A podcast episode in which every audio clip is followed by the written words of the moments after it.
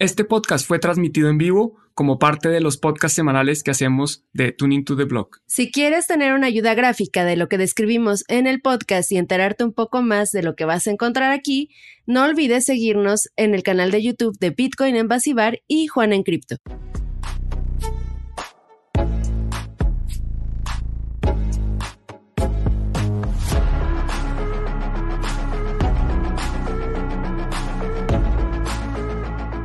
Hola a todos, hola Lore, bienvenidos una vez más a Tuning to the Blog.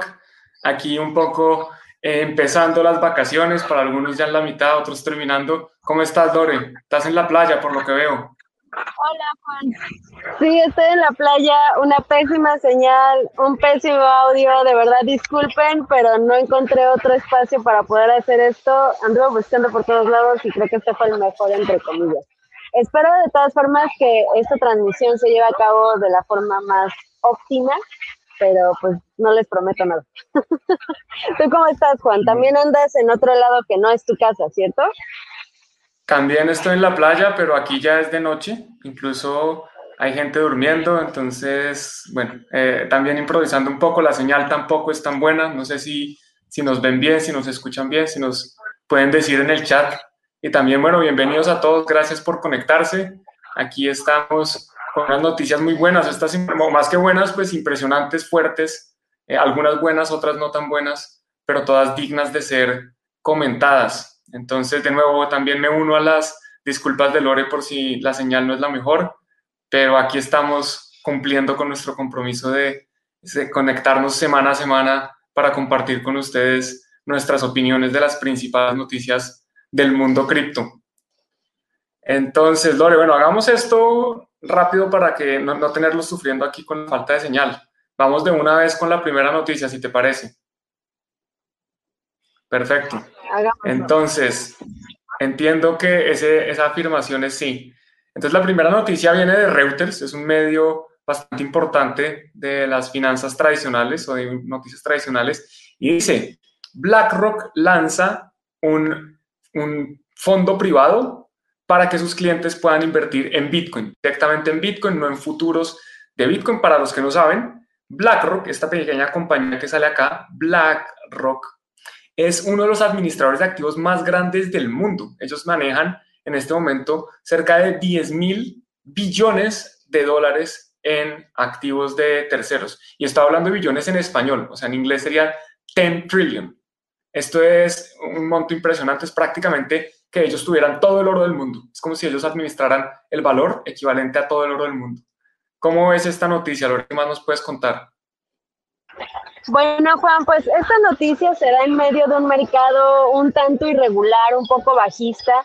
Estamos en un escenario que no habíamos visto antes, ya que estamos viendo cómo se introducen eh, poco a poco inversiones institucionales, inversiones de gobierno, inversiones bancarias e incluso actores tan grandes como lo es BlackRock. En esta ocasión, pues bueno, eh, nos dicen justamente y reconocen en este artículo eh, cómo la, el interés de los inversionistas no, ha, eh, no se ha calmado, o sea, ellos siguen interesados en invertir en Bitcoin y obviamente como toda gran empresa, cuando el inversionista, cuando el cliente te pide algo, pues tú tienes que decir, órale, pues ahí voy, ¿no? Entonces, eso es lo que está haciendo BlackRock. Eh, obviamente, con la entrada de, esta empresa tan grande, de esta compañía, pues vamos a ver un flujo mucho mayor hacia Bitcoin eh, de parte de, institucionales. Eh, veremos también qué clientes son los que están interesados en Bitcoin. Espero que se haga un poco pública esta, esta información. Pero pues nada, me parece algo muy positivo para Bitcoin, no tanto en cuestión de, privacidad, de eh, libertad en cuanto a los inversionistas, aunque estamos hablando de inversionistas que son empresas, que son institucionales. Entonces, ellos no están eh, tanto buscando esta parte de, la libertad, eh, del anonimato, simplemente quieren tener exposición a este activo que es Bitcoin y pues nada, con BlackRock lo van a poder hacer. De acuerdo contigo, Lore. Aquí lo que se está viendo es que el activo Bitcoin es lo que llama interés, más que la filosofía detrás de la red eh, descentralizada, la comunidad o lo que sea que consideremos Bitcoin, digámoslo con B mayúscula. Aquí el interés es por BTC, por el activo netamente como un activo para eh, inversión. Eh, y yo creo que es inevitable, o más bien era inevitable, pues ya obviamente está ocurriendo, pero siempre se, se estuvo esperando, bueno, la llegada de los institucionales, fueron llegando de a poquitos y ya llega el institucional más grande. O sea, esto es una demostración de que Bitcoin llegó acá para quedarse, de que este activo eh, tiene un potencial de valorización importante, que ellos no quieren dejarlo pasar, que es razonable que inversores grandes tengan un porcentaje de su portafolio en, Bitcoin. Y como tú dices, pues no es positivo para Bitcoin como tal, eh, sino para los holders y para el precio, porque obviamente eh, entre más personas lleguen, más demanda hay, y especialmente hablando de este tipo de personas o este tipo de instituciones que manejan grandes capitales. Entonces es positivo para el precio de Bitcoin, obviamente, porque es más demanda o más demanda que va a poder empezar a comprar el activo, pero pues como digamos que a Bitcoin no le importa, Bitcoin no cambia, eh, no es una noticia que deba importarle a los que piensan en Bitcoin como eh, más un activo que viene a quitarle el poder al gobierno de imprimir dinero. Es más, sí, llegan, llegan personas que ven esto como un activo para invertir. Entonces, pues a mí me gusta, me alegra, es algo que, de nuevo, era inevitable, el que no le guste, pues es que de malas, porque van a seguir llegando. Bitcoin, a Bitcoin no le importa, a Bitcoin no le importa lo que tú pienses, lo que yo piense, lo que nadie piense, eh, y pues a los institucionales tampoco les importa lo que nosotros pensemos, ellos van a invertir donde ven potencial de hacer dinero y definitivamente eh, creo que en, Bitcoin todavía hay un potencial para hacer esto. ¿Algo, algo más que, quieres, que quieras comentar de esto, Lore, o nos pasamos así de una a la siguiente noticia? Pues yo creo que vamos a empezar a ver a este tipo de instituciones, este tipo de empresas más bien, eh, adentrarse más en cuestión de Bitcoin. Eh, ¿Quién sabe Ethereum con lo que está pasando, con la noticia que, que tenemos reservada para más adelante? Eh, pero por lo menos Bitcoin se mantiene eh, estable en cuestión de su funcionamiento y eso también resulta todavía más atractivo que muchos otros criptoactivos. Entonces, yo creo que este escenario, lo que estamos viendo con BlackRock, lo, vamos a empezar a ver cada vez más y pues nada, esperemos que más y más dinero entre porque eh, no, no tanto por el precio, sino que mientras más personas estén dentro de Bitcoin, más estable probablemente pueda ser el precio. De acuerdo, entre más grande sea Bitcoin, seguramente disminuirá su, su volatilidad. Y bueno, pues eso es, positivo. Y vamos a ver también qué pasa con otros criptoactivos o otras criptomonedas. Mencionaste Ether y de eso vamos a hablar eh, en la, no la siguiente inmediata noticia, sino la después de eso. Y después de la segunda mitad vamos a ver que hay un, tenemos varias noticias relacionadas con el evento de Tornado Cash, que para los que no saben, bueno, pues les recomiendo quedarse, que creo que es uno de los más grandes ataques que ha tenido la privacidad en blockchain en mucho tiempo y, podemos estar frente a algo que cambia la historia de las blockchains. Entonces, la siguiente noticia tiene que ver con Galaxy. Galaxy es otra de las grandes compañías involucradas en Bitcoin. Eh, algunos deben conocer a Mike Novogratz, estas noticias de C o Newswire. Eh, Mike Novogratz es, una, una, persona que tuiteó incluso que se había puesto un tatuaje de, de Luna cuando justo unos días antes de que Luna cayera. No sé si en realidad se hizo ese tatuaje o si se lo vio a alguien y, lo tomó la foto, pero el punto es que acá dice Galaxy anuncia que termina, o sea que no va a seguir adelante con la adquisición de BitGo. Y BitGo también es otro de los grandes participantes de la industria cripto. BitGo, BitGo es el encargado, es un custodio, básicamente es una empresa que guarda Bitcoin y otras criptomonedas a nombre de terceros y es el encargado, entre otras cosas, de guardar eh, los bitcoins que están en WBTC. O sea, los bitcoins, la gran mayoría de bitcoins que están en la red de Ethereum, pues ellos son los encargados de guardarlos. O sea que ellos son los que en realidad tienen esos bitcoins y a cambio nos emiten un WBTC. Y también se especula o, se sabe que tienen alguna relación con el gobierno de El Salvador. No se sabe si ellos guardan los bitcoins de Salvador, pero sí están ahí, tienen alguna relación. Entonces, bueno, se cae esta negociación. Eh, parecía que Galaxy, que es una de las grandes empresas eh, iba a, seguir creciendo, pero parece que no. ¿Cómo ves esto, Lore? Bueno, el hecho de que no adquiera Bitgo no quiere decir que va a dejar de crecer. Acá lo preocupante del asunto, Juan, es que Bitgo no pudo eh, proporcionar la documentación eh, pertinente para poder continuar con estas negociaciones. Creo que más bien ahí es el punto que tenemos que, que tener en la mira porque como mencionabas, Bitgo tiene mucha relación con muchas empresas, con institucionales, ellos son custodios de eh, pues una gran cantidad de Bitcoin Entonces, esto es lo que tenemos que tener en mente y tener en cuenta. Incluso si tú utilizas un exchange, eh, si puedes, investiga, averigua cuál es la empresa que está a cargo de la custodia de este Bitcoin. Porque si no, entonces tendríamos un problema muy grande. Podríamos ver repetida la, la, cuestión, el patrón que vimos eh, como fichas de dominó, ¿no? O sea, cae Bitgo o, tiene algún problema en cuestión de custodia y después todos con los que tiene relación, pues también tienen algún problema.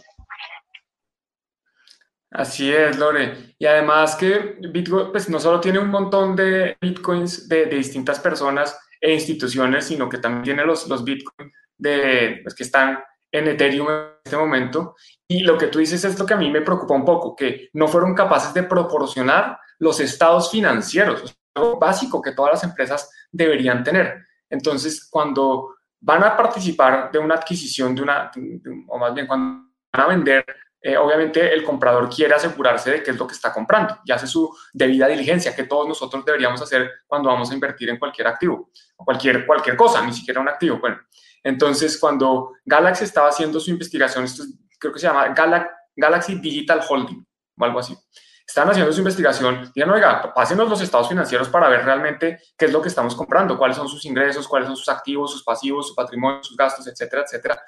No se los proporcionaron. Entonces me preocupa que haya algo que, de pronto estén escondiendo o, que, mejor dicho, una empresa tan grande debería tener eso prácticamente disponible al alcance de la mano y si van a participar de una venta, es obvio que se los van a pedir. Entonces no sé qué están pensando. O, la otra es que Galaxy les dio un poco, poco plazo, un, periodo de tiempo muy corto porque querían salirse de esta transacción eh, por, por, lo que el mercado pues no está tan favorable. Entonces, pues eso está pasando. Los grandes, hay grandes entrando, grandes saliendo, grandes que no quieren eh, vender o no quieren comprar, no lo sabemos. La noticia no nos deja la información suficiente, pero hay movimiento y yo creo que eso, eso es lo que es eh, favorable que nos deja la noticia. Oigan, hay, hay movimiento, hay adquisiciones, hay cosas que están pasando en la industria a pesar de que muchos se han ido, muchos que estaban aquí de turismo, eh, bueno, se han ido, nosotros aquí seguimos con ustedes cumpliendo este tipo de noticias. ¿Algo más, Lore? Pues nada, repetir, eh, Juan, eh, si ustedes están en contacto con alguna empresa que no custodia sus propios fondos, porque a veces es difícil saber, o sea, yo entro e invierto en una empresa que, que me está retribuyendo algo de Bitcoin o es un servicio que está custodiando mi, mis Bitcoin eh, o en un exchange, entonces a veces es difícil saber con qué otras empresas tienen relación. Sin embargo, si nosotros nos ponemos a investigar muchas veces, la información está ahí. Entonces, si estoy en contacto con Bitgo, aguas porque puede que algo no esté del todo bien como mencionamos ya. Bueno, yo espero que todo esté bien, porque si llega a caer Bitgo, y eso sería mucho más fuerte que, que un Galaxy o que todo lo que vimos recientemente en los últimos meses. Bueno, la siguiente noticia también que ver con otro grande de la industria de las criptomonedas, uno de los más grandes, está listado en bolsa. Y para los que adivinaron, bueno, pues efectivamente estamos hablando de Coinbase. Aquí tenemos esta noticia que dice que Coinbase pausará brevemente todos los depósitos y retiros de tokens de Ether y RC20 durante la fusión de Ethereum. Entonces, en septiembre, eh, más o menos hacia mediados de septiembre, se estima que ocurra el merge o la fusión de Ethereum con Ethereum 2.0 y lo que va a pasar es que eh, no sabemos qué va a pasar, no sabemos si va a haber un fork, no sabemos si va a haber algunos proyectos que decidan irse por el fork o por el Ethereum de prueba de participación.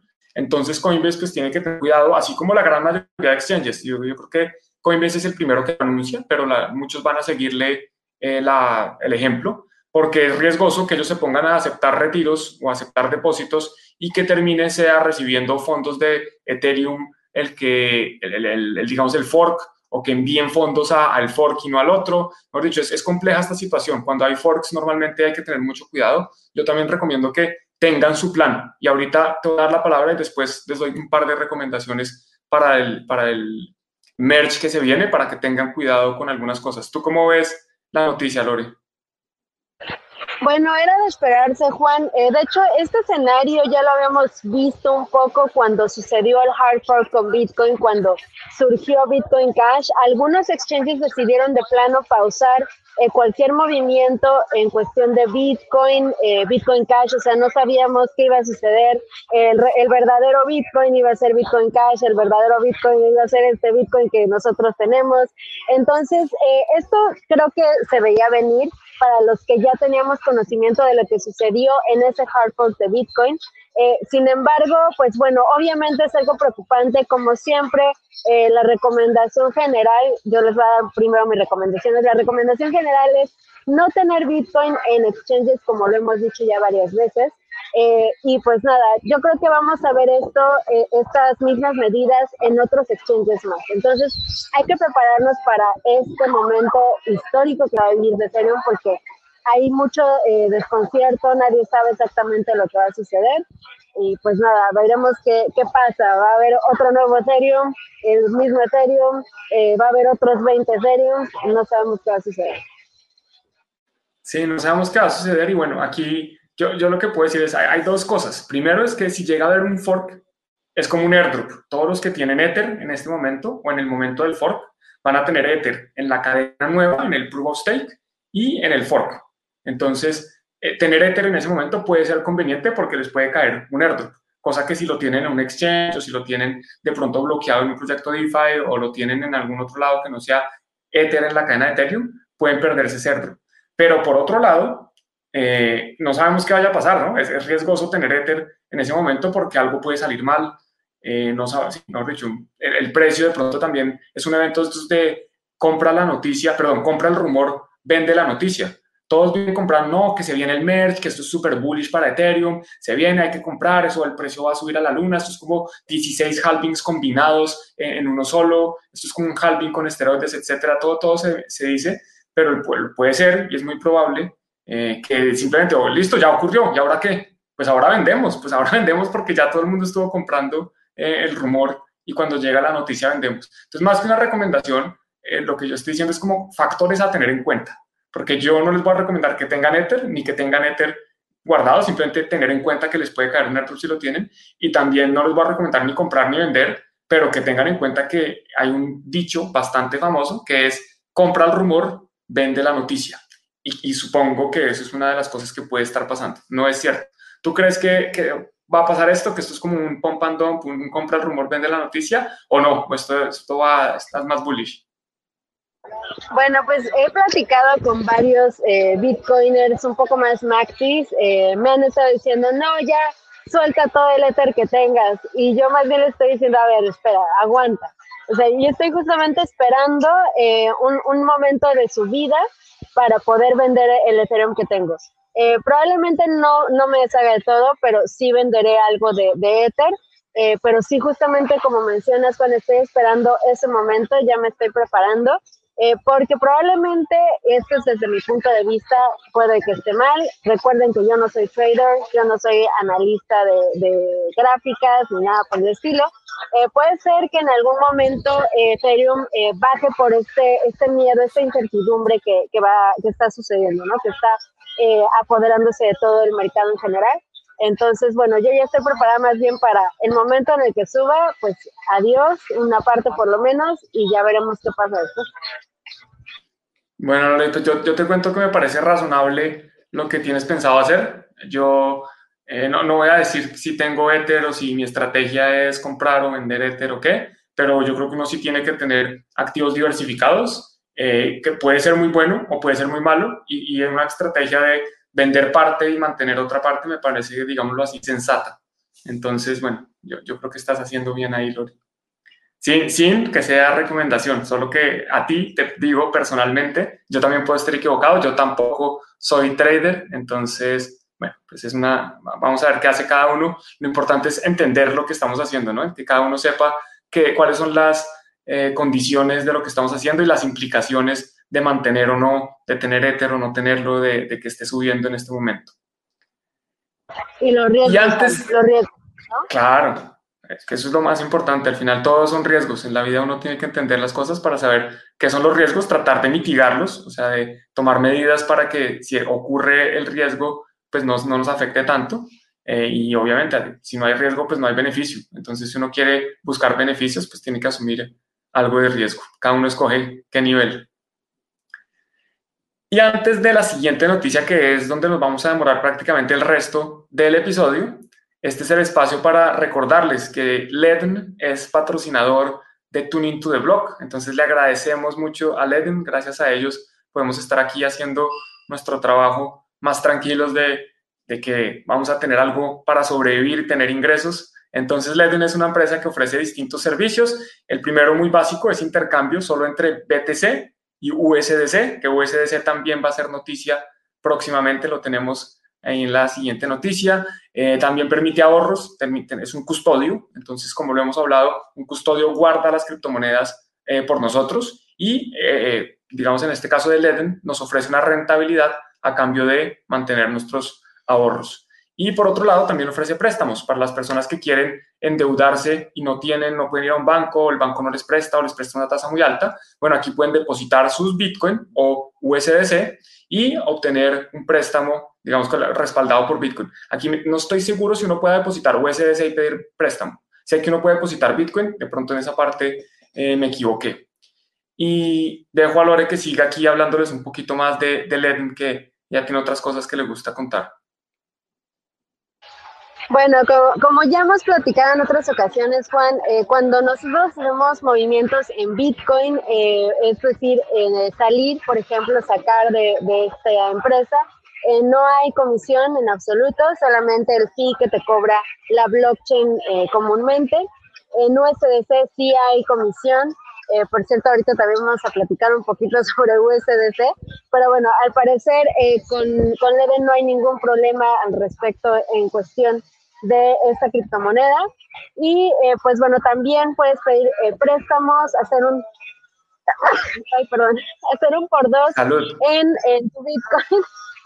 En tu Bitcoin, eh, en caso de que tú seas un trader experimentado, quieras sacar un poco más de fondos para poder hacer algún movimiento, bueno, puedes pedir un préstamo, puedes sacar un crédito, puedes hacer mil cosas en Leden y como siempre, eh, recordarles que Leden es una de las pocas empresas en el criptoespacio que tiene algo llamado prueba de reservas, que es donde se auditan los fondos, se auditan la empresa.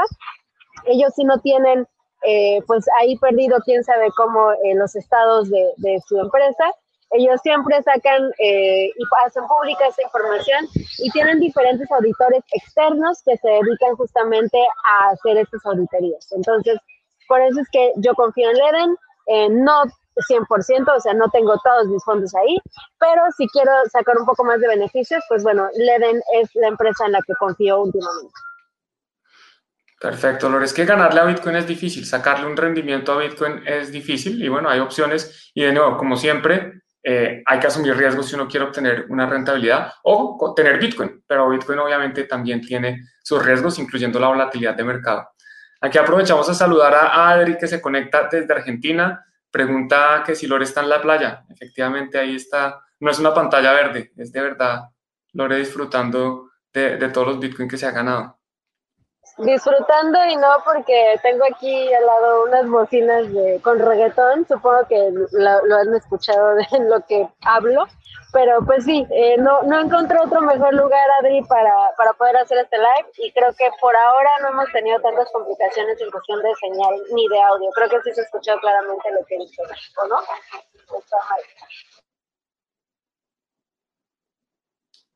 Bueno, Lore, te aprecia el esfuerzo. Yo estoy seguro que aquí todos están. Yo, yo, de nuevo, también estoy seguro que tengo una señal pésima. No sé si la imagen y el sonido esté funcionando, pero bueno, aquí estamos cumpliendo con nuestro compromiso de mantenerlos informados y, con nuestras opiniones, porque esto no es un noticiero ni mucho menos. Aquí estamos es compartiendo información que esperamos que sea valiosa para, para todos. Y volvemos, volvemos a la, a la, noticia bomba, yo creo, la noticia más importante de, de, la última semana o más impactante por lo menos, y es esta que está acá. El servicio de mezclado de fondos en Ethereum y en otras redes que funcionan con el EVM o EVM, Ethereum Virtual Machine, Tornado Cash ha sido puesto en una lista negra por el Departamento del Tesoro de Estados Unidos alegando que estaban siendo utilizados para lavar dinero. Y aquí es importante destacar que es la primera vez en la historia de la humanidad que el Departamento del Tesoro pone en la lista negra a un código, a un pedazo de código, a un contrato inteligente. No es a una persona, no es a una entidad, es a código. ¿Cómo ves esta noticia, Lore? Terrible, terrible Juan, porque incluso en algunos casos previos judiciales se había determinado que el código es una forma de lenguaje, es decir, que cuando tú prohíbes el código también estás prohibiendo eh, la libertad de expresión. Entonces, eh, como siempre, este tipo de casos sientan un precedente para lo que pueden o no pueden hacer las autoridades. Y en lo personal, para mí es más preocupante esta situación. O sea, más allá también de, la gente que se está viendo afectada, eh, este caso puede sentar un precedente para poder, eh, pues sí, eh, alterar, castigar cualquier tipo de código abierto, porque es código abierto, y pues sí, meternos en problemas a todos y darle el poder a las autoridades para castigar a quien se les antoje, simplemente porque escribieron un código que no va acorde a lo que ellos consideran bueno o malo. Ahora, acá hay muchas personas eh, sosteniendo que es positiva esta situación debido a que es necesario castigar el lavado de dinero. Cierto, el lavado de dinero no es algo positivo, sin embargo, eh, hemos visto en repetidas ocasiones otros casos en los que se dan montos iguales o superiores a los que se está manejando en este caso de Tornado Cash. Sin embargo, los responsables, que generalmente han sido bancos, instituciones bancarias, nunca ha habido una persona arrestada o en la cárcel o eh, simplemente salen de la situación pagando una multa. Entonces, eh, y sigan operando. O sea, y estos, estos bancos que yo menciono, por ejemplo, son JP Morgan, son HCBC, son eh, Santander incluso, todos estos bancos se han visto envueltos en casos de lavado de dinero y pues no sé ustedes, pero acá en México tenemos estos bancos a la vuelta de cada esquina y siguen operando con cualquier, eh, con toda tranquilidad y toda normalidad. Bueno, Lore, aquí nos mandan otro saludo, Juan Alonso, muchas gracias por, por el comentario. Y yo tengo muchísimos comentarios, muchas opiniones, pero creo que aquí Adri lo resume muy bien. Dice, bueno, pues entonces si, si es el criterio para hacer, para prohibir cosas, para meter cosas a la lista negra, pues entonces también el dólar. El dólar es obviamente la principal herramienta para lavar activos y también los bancos. Y además también, ¿sabes qué? Los delincuentes utilizan mucho el oxígeno porque ellos respiran y también beben agua. Entonces deberían prohibir el oxígeno y el agua. Y deberían prohibir las camas porque los delincuentes duermen en camas. Entonces deberían prohibir todo. El hecho es que esto es un pedazo de código, esto no es una persona que tenga una voluntad, esto no es una cosa que esté lavando dinero, es una herramienta que hay personas utilizándola para mal, pero uno prohibir una herramienta porque hay personas utilizándola para mal me parece eh, terrible, porque de nuevo, muchas personas utilizan distintas herramientas y distintas cosas que hay en el mundo eh, para bien o para mal, y no significa que uno deba prohibir eso. Yo estoy de acuerdo contigo, o sea, deberían prohibir el lavado de dinero. Listo, si eso es lo que quieren prohibir, prohíbanlo. Pues si eso es lo que está mal, háganlo. Pero esto no es, es que no, Cash no está mal. A ver, las blockchains son públicas. Si yo hago una transacción en Ethereum, si yo recibo fondos de alguien o le envío fondos a alguien, esa persona o esa entidad sabe que esa es mi dirección y yo, y yo no quiero que esa persona me pueda perseguir y saber todas mis transacciones pasadas y futuras. Tornado Cash era una herramienta que permitía obtener mayor privacidad, que si yo le enviaba fondos, digámoslo, a un exchange, a una persona, yo podía después utilizar Tornado Cash para mover mis fondos a otra dirección sin que esta persona o entidad eh, supiera. Entonces a mí me parece terrible también que estén haciendo estas cosas. Creo que es eh, un atentado contra la privacidad, un atentado contra la libertad de expresión. Como tú mencionas, el código son, son letras, es código que alguien ha escrito, es matemáticas. Y lo que me parece también muy grave, y nos vamos a la siguiente noticia, es que ya hay personas que están pagando esto.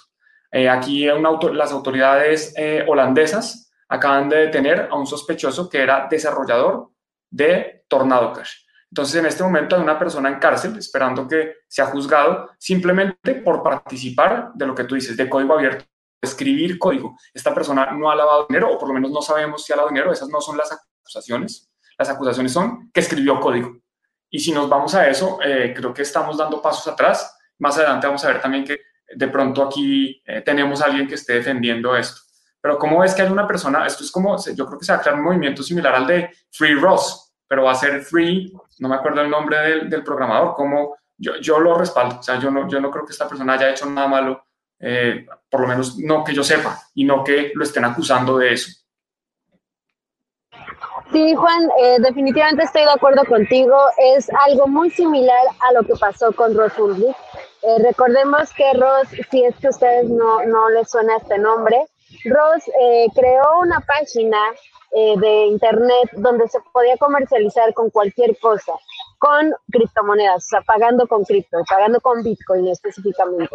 esta página se llama Silk Road y bueno, Ross fue condenado a ¿cuántos años? A dos, una cadena perpetua más 32 años, si no recuerdo mal, Juan. Eh, si es así, corrígeme. Y eh, simplemente la, forma en la que vemos la mayoría de los bitcoiners esta situación es que Ross ha sido puesto como un ejemplo para todos. Así de, si ustedes hacen esto, eso es lo que les va a pasar, ¿no?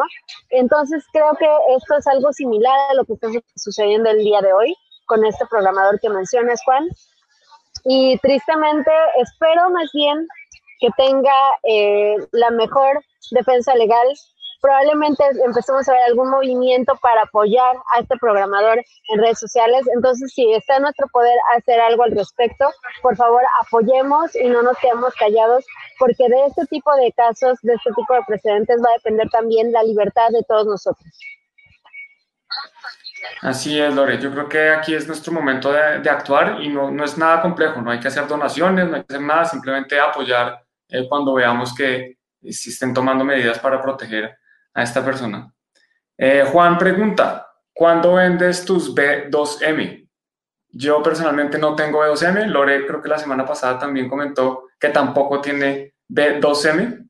Y yo les cuento aquí como que se me había olvidado contarles, pero yo dejé de trabajar con Bit2Me desde la semana pasada. Entonces no tengo más que sino palabras de agradecimiento con la empresa. Nos llevamos bien, seguimos de amigos. Obviamente tenemos diferencias de opiniones, pero es normal. Estoy seguro que yo tengo diferencias de opiniones tanto con Lore como con mi papá, mis hermanos, mi esposa, eh, con todo el mundo. Entonces eso no es nada que haya llevado a, a este rompimiento de la relación, simplemente que las cosas llegan a su fin. Y bueno, pues con respecto al token B2M, eh, yo no tengo, entonces no los puedo vender.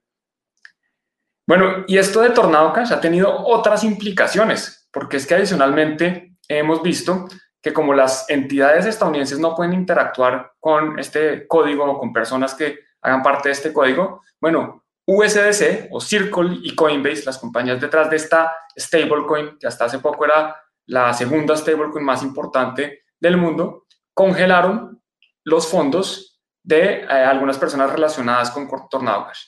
Entonces, esto siempre lo hemos hablado nosotros, las criptomonedas centralizadas o como quieran llamar este tipo de activos centralizados, tienen ese problema y es que hay unas entidades centrales que pueden tomar decisiones de qué pasa con ese activo. Específicamente Tether y USDC hemos visto como en este caso y en el pasado que ellos pueden bloquear los activos, ellos pueden bloquear los USDCs, los Tether que, que tenga una persona. Y aquí están utilizándolos. Yo los entiendo, porque es que si no están incumpliendo eh, las órdenes del Departamento del Tesoro de Estados Unidos y eso puede tener consecuencias para ellos. Pero aquí el punto es, oiga, aquí por utilizar una herramienta le pueden a uno bloquear los fondos. ¿Tú cómo ves esto, Lore? Otra, otra cosa nefasta que, que sucedió a raíz de Tornado Cash Acá la cuestión es la siguiente. Eh, mucha gente obviamente estamos en contra de la censura de las criptomonedas y de las transacciones en general. Sin embargo, eh, el problema aquí es la, el lugar, la localización en la que residen estas empresas.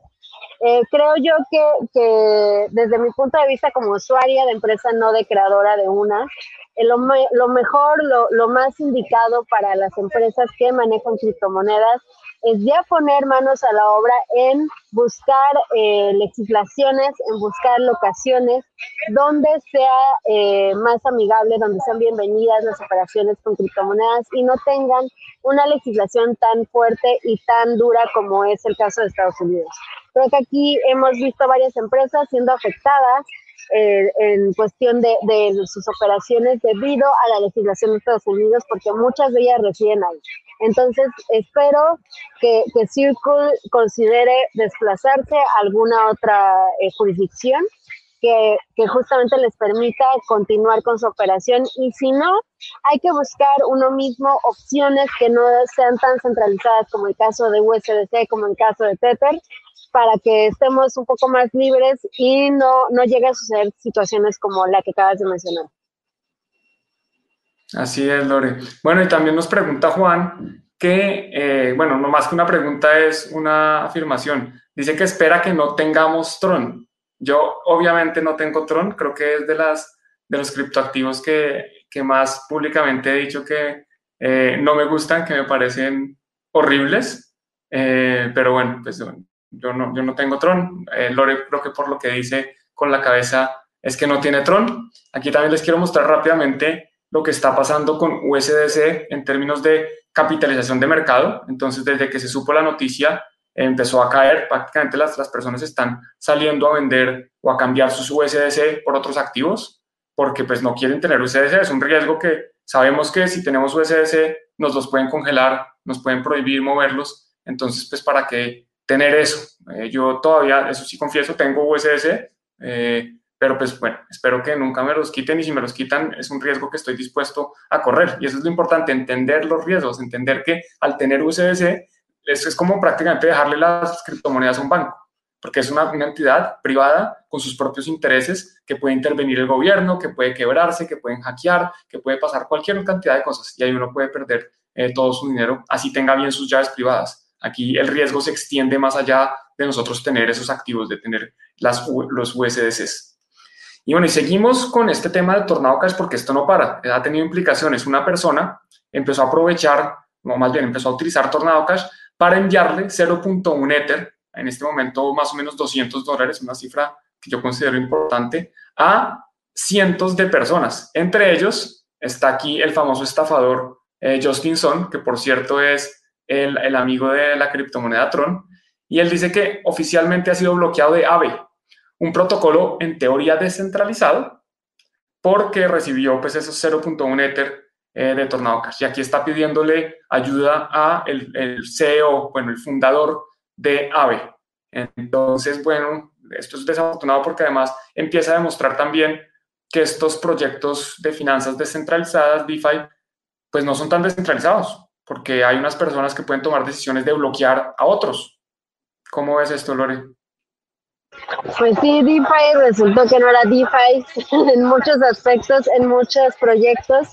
Y pues sí, lo, interesante de este tweet, Juan, a ver si lo puedes volver a poner, es que en, en, las respuestas hay algunas respuestas interesantes donde mencionan que se puede utilizar IPFS para burlar este tipo de restricciones.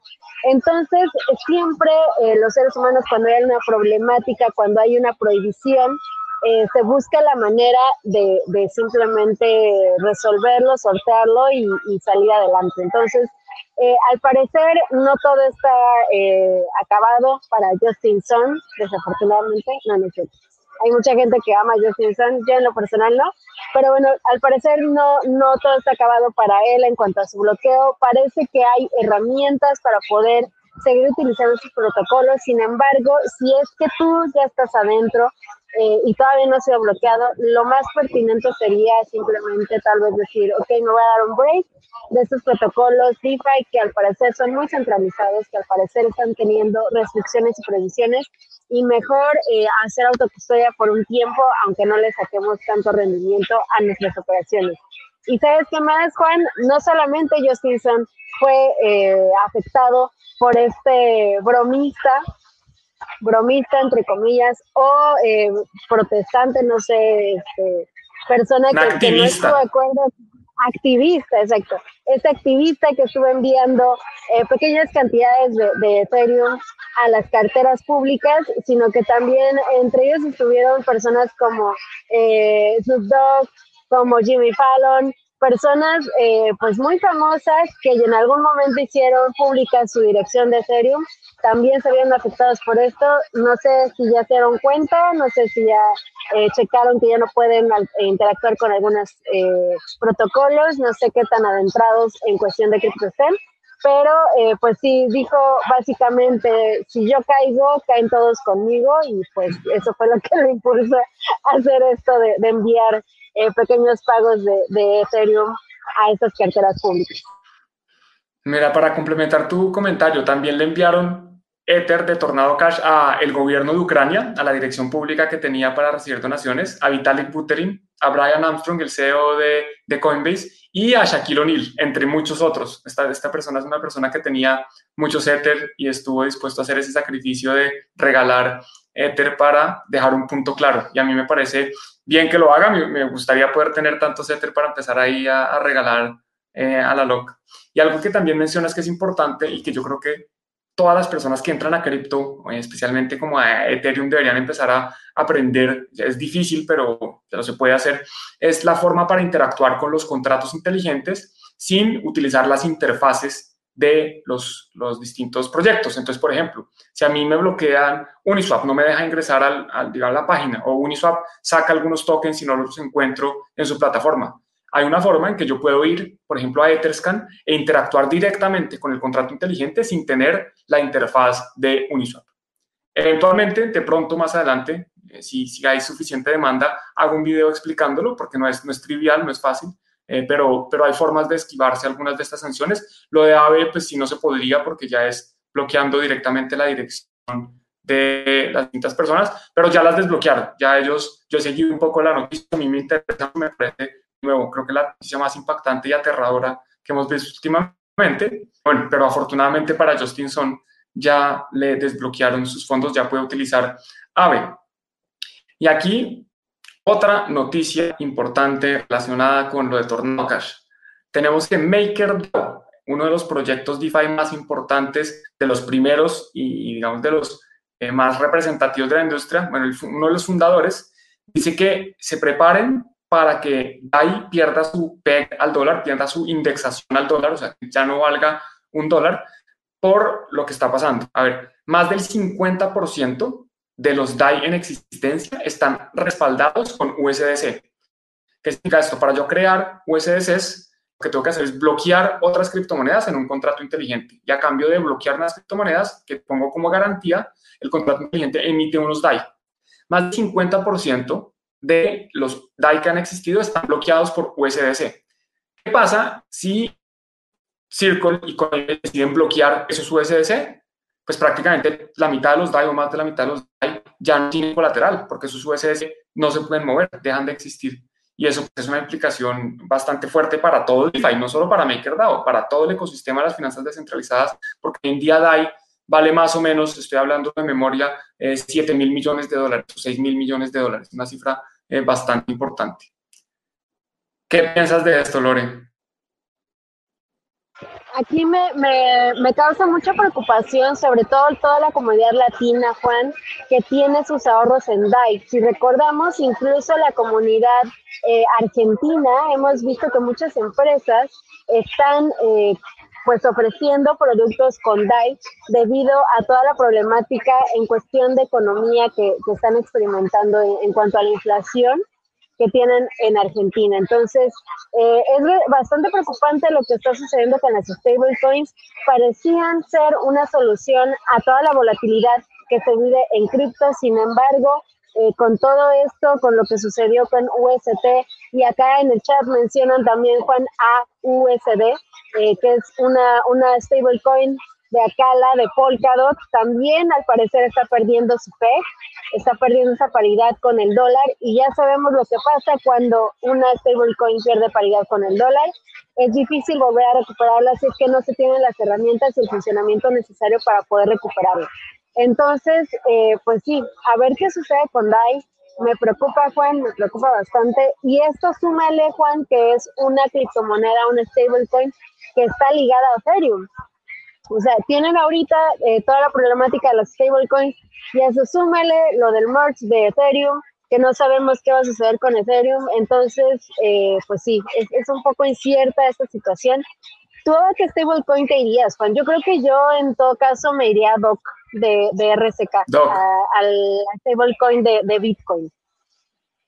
De acuerdo, yo creo que Doc es la que más me gusta, respaldada por Bitcoin, nuestros amigos de, de Money on Chain. Lo malo es que pues, no es interoperable con, con, lo que esté pasando en la red de Ethereum, ¿no? Que si alguien quiere utilizar DeFi en Ethereum, que es donde están los principales proyectos, pues no puede utilizar Doc. Pero a mí siempre ha sido la que más me gusta, es en la que más confío, eh, me da más confianza. USDC es la que yo decía que me da confianza, pero, pero pues ya sabemos que estas entidades centralizadas, pues es es un poco difícil uno entregarles la confianza. Yo, yo me uno a ti. Yo creo que Doc, ojalá más exchanges, billeteras, etcétera, empiecen a adoptar Doc para que la gente pueda tener esta opción, digámoslo así, desde mi punto de vista, mejor que, que, las demás. Pero bueno, de nuevo, aquí todo tiene sus pros y contras. Si no saben qué es Doc, les recomiendo estudiarlo. Ahí yo tengo un video en el canal, precisamente si buscan DeFi con Bitcoin, Juan en Cripto, Ahí hay un video donde explico más o menos qué es Doc, hago un tutorial incluso de cómo pueden eh, tener Doc si les interesa. Pero de nuevo, pues nada recomendación de inversión. Aquí rápidamente, dos cositas que habíamos mencionado. Efectivamente, la capitalización de mercado de DAI está cercana a los 7 mil millones de dólares, entonces no estaba tan equivocado en, en ese número. Dije 7 mil, son 7 mil 234 millones. Y lo que tú decías de Acala, el dólar de Acala, o lo que nos decía aquí eh, el, el oyente, el, no sé cómo se llama, el, espectador, Paul, nos decía efectivamente que aquí está. Aquí está Acala, está a 0,01 centavos, pues básicamente cayó de un momento a otro. Bueno, no de un momento a otro, ya había venido perdiendo su PEG y ¡pum! Eh, las personas que tenían Acala, pues lo sentimos mucho. Eh, son cosas que pasan cuando uno empieza en este mundo de las criptomonedas a invertir en cosas que de pronto no entiende muy bien. Y bueno, la, buena noticia, la luz al final del túnel, digámoslo así, eh, Coin Center, que es, se llama como un think tank o también es un, es un grupo lobista que trata de defender eh, las criptomonedas, está, va a retar al Departamento del Tesoro por las sanciones que le ha impuesto a Tornado Cash, eh, diciendo o argumentando algo que nosotros ya hemos dicho, que esto es código, que es que él, digamos que se extralimita de sus poderes cuando una entidad decide empezar a eh, tomar decisiones como prohibir el código o como poner el código en una lista negra. Entre otras cosas, esos son los argumentos. Ojalá pues logren defenderlo y logren que, esta medida se, se, devuelva o como se diga, que cancelen lo que están diciendo, que lo saquen de esta lista negra. Sí, Juan, qué bueno, me, da mucho gusto leer esta noticia. Eh, yo creo que la comunidad Bitcoiner siempre se ha caracterizado, en, bueno, en este caso no Bitcoiner tal cual, pero cripto en general eh, y Bitcoin en específico también, eh, se ha caracterizado por no quedarse con los brazos cruzados y cuando se amenazan las libertades individuales siempre salir a, flote, al tiro, a decir qué onda, ¿no? A ver, ¿qué estás haciendo ahí? no está bien lo que está pasando. Y como mencionaba Juan al principio, sobre todo por el hecho de que no es tanto la cuestión de la sanción hacia el lavado de dinero, yo nunca he defendido la, la cuestión del lavado de dinero, sin embargo, eh, me parece que el hecho de censurar cualquier herramienta que pueda ser utilizada por cualquier individuo en, o sea, con completa libertad está mal.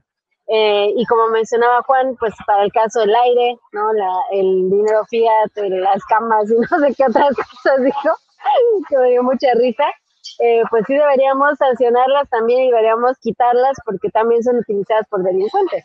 Entonces, eh, esperemos, Juan, que no veamos repetido el caso de Russell Brick, porque ya tiene también, ¿cuántos años lleva en la cárcel, Juan? O sea, no recuerdo, pero creo que son... Como eh, cuatro, cinco más.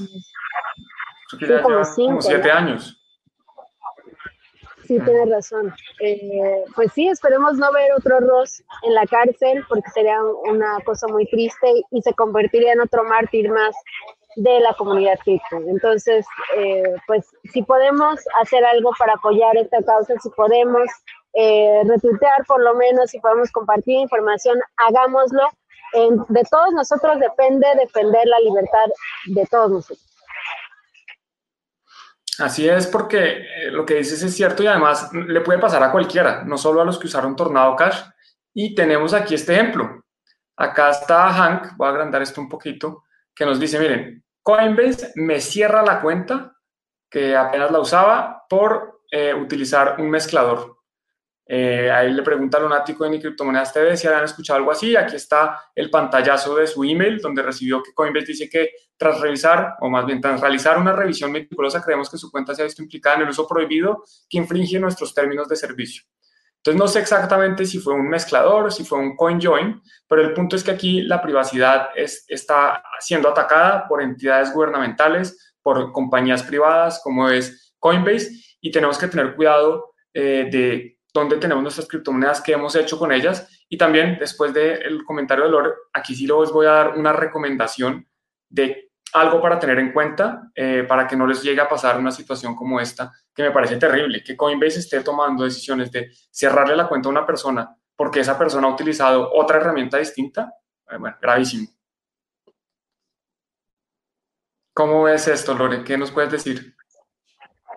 Eh, pues sí, Juan, digo, están en, la libertad hasta cierto punto de, de, restringir a quien quieran las empresas debido a la jurisdicción que tienen. Eh, sin embargo, pues sí, no, nunca ha sido, es, algo positivo el hecho de que, de que haya restricciones en general. Pero por eso, de nuevo, recalcar la importancia de la autocustodia. Eh, si está en nuestro poder hacerlo, si nosotros podemos aprender a hacerlo, qué mejor que dejarlo en, en un exchange. Y pues sí, y, sobre todo, ¿sabes qué, Juan? A, partir de esta situación, de, de, lo que se está experimentando por los mezcladores de, de criptomonedas, igual y tener mucho más eh, limpieza al momento de interactuar con cualquier cosa. O sea, no tener todo en una sola cartera, separar carteras para diferentes propósitos, para que justamente no se vean alterados todos los fondos que tenemos. De esta forma podemos tener también eh, mucha más seguridad y mucha más certeza cuando sucedan escenarios así. Entonces, si yo utilizo solamente una cartera fría, por ejemplo, creo que estoy haciendo mal. Creo que debemos intentar tener varias y separar cada una para diferentes usos. Sí, y adicionalmente tenerlas marcadas, saber qué tengo en cada cartera. Y si tienes solo una billetera, hay carteras que permiten eh, hacer, no me acuerdo en este momento cómo se llama, pero básicamente es marcar eh, el nombre de cada dirección. Entonces yo recibo, por ejemplo, unos fondos de un exchange en el que dice KYC, entonces lo marco, no sé, Coinbase con KYC. Y si recibo unos fondos de alguien que me está pagando por un servicio, entonces lo marco como fondos que me envió Pedro. Entonces yo ya sé que si quiero una transacción un poco más privada, pues puedo utilizar los fondos que me envió Pedro y no los fondos que me envió Coinbase, porque los de Coinbase ya sé que me los van a perseguir por siempre. Y también no cometer el error de mezclar los fondos de Pedro con los fondos de Coinbase, porque si no ya Coinbase sabe que esos fondos de Pedro pues también efectivamente eran míos. Y la recomendación que les iba a dar es que cuando utilicen este tipo de herramientas, cuando utilicen CoinJoins, mezcladores, Tornado Cash, de pronto hagan unas transacciones intermedias antes de enviarlos a un exchange o de enviarlos a una entidad que pueda bloquearlos o, cerrar la cuenta. ¿Qué significa eso? Digamos que yo tengo unos fondos, yo tengo un Bitcoin, lo mezclo, ya sea utilizando cualquier tipo de herramientas. Y después de mezclarlo, yo puedo enviarme 0.5 eh, Bitcoin a un lado, después volver a enviarlos, volver a enviarlos, y así ya se separa, digamos que esos Bitcoins se separan un poco de la transacción original que estuvo marcada por utilizar un mezclador. Entonces, de esa forma, estoy protegiéndome un poco para que eh, no, no deje ese rastro, a pesar de que el rastro queda, pues que no quede asociado a mí. Yo, yo puedo argumentar, oiga, después de cinco saltos, eh, ese, mezclador no fui yo, esto fue un pago que yo recibí de alguien y yo no tengo ni idea de ese alguien de dónde lo recibió y ese alguien de pronto tampoco sabe de dónde lo recibió. Entonces uno puede crear una separación entre el evento de la mezclada y eh, la utilización de la criptomoneda. Eso es algo que yo realizaría si utilizara este tipo de herramientas y si depositara fondos en exchanges con, con KYC, que la verdad es que no lo hago, entonces no, no, no lo tengo que hacer, pero pues creo que es algo saludable eh, para hacer. Aquí Paul nos, dice que cartera fría, efectivamente, uno puede tener distintas carteras frías. Yo próximamente voy a hacer un video donde les voy a contar cómo utilizar una cartera fría que permite hacer coin control. Ya me acuerdo cómo es que se llama. Coin control es esto que les digo, que uno marca las monedas que tiene, de dónde las recibió, eh, dónde las ha enviado y todo eso para uno tener mejor control de sus monedas y pues mantener su capacidad eh, de una mejor forma. Y aquí Pauli nos dice que mucha sabiduría. Muchas gracias por, por esas palabras. Eh, listo. Bueno, pues creo que eso es todo por hoy. Lore, ¿algo más que quieras decir? ¿Una invitación, eventos de esta semana? ¿O veo que estás muy bien en la playa y que no va a haber eventos en el Bitcoin Embassy Bar esta semana? Aunque no lo creas, sí va a haber eventos, de, no esta semana tal cual. Eh, vamos a tener un meetup de Gear Technologies, vamos a tener eh, eventos satelitales de, de ED México eh, en cuestión de Polkadot, justamente hablando de, de, Polkadot. Entonces, vamos a tener también el, la próxima semana, ah, no mentira, el 18, discúlpenme, el día 18 vamos a tener un taller sobre manejo de carteras eh, para interactuar con Layers 2 de Ethereum. Lo vamos a tener ahí en vivo, presencial en Bitcoin Embasivar, así que si les interesa, por favor chequen las redes de Bitcoin Embasivar, arroba Bitcoin EMB, y pues sí, ahí pueden enterarse de todos los eventos que vamos a tener próximamente, que ya, o sea, es ya, ya, ya. Perfecto, Lore. Bueno, pues mucha suerte con, con, los eventos y yo no tengo nada más que decir. Muchas gracias a los que se están conectando acá. Paul nos pregunta rápidamente que si creemos que pasa con AUSD podría pasar.